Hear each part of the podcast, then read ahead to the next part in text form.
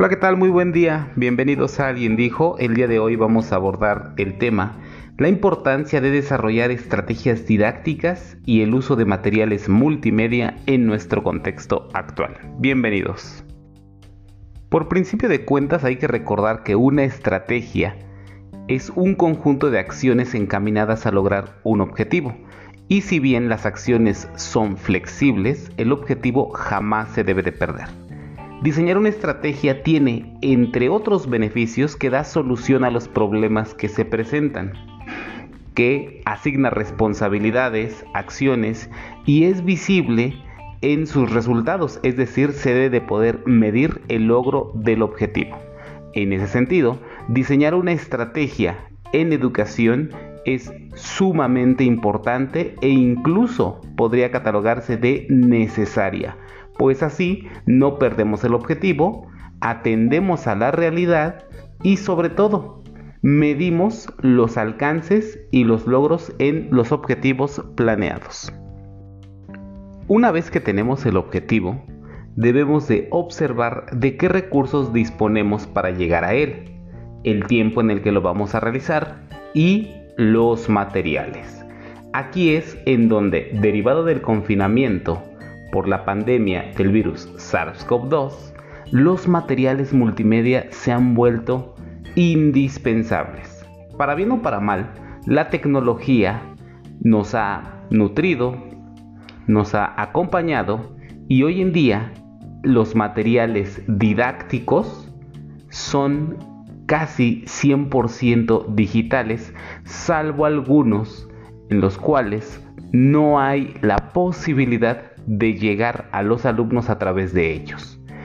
En los contextos semiurbanos y urbanos, el material digital se presenta como una posibilidad de entablar ese diálogo o esa comunicación con el alumno y de brindarle la posibilidad de autogestionar su aprendizaje. Los materiales digitales tienen, entre otros beneficios, los siguientes.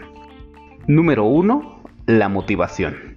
Recordemos que los estudiantes a los que atendemos son nativos digitales. En ese sentido, ellos están predispuestos, por llamarlo de alguna manera, a este tipo de recursos, en donde el audio y el video son privilegiados como ese medio de comunicación.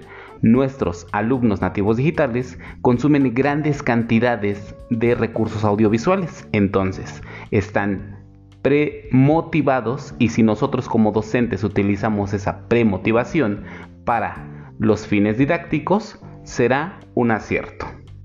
Número 2. La facilidad con la que estos recursos brindan al estudiante una comprensión de procesos globales y experiencias que en la educación tradicional no estarían a su alcance. Podemos ver ejemplos como los simuladores, los laboratorios virtuales, las visitas a museos, la ubicación de puntos geográficos distantes, el conocer otras culturas. En ese sentido, estos sistemas digitales funcionan como el emisor de la información de los sistemas interactivos que hacen una educación global e instantánea.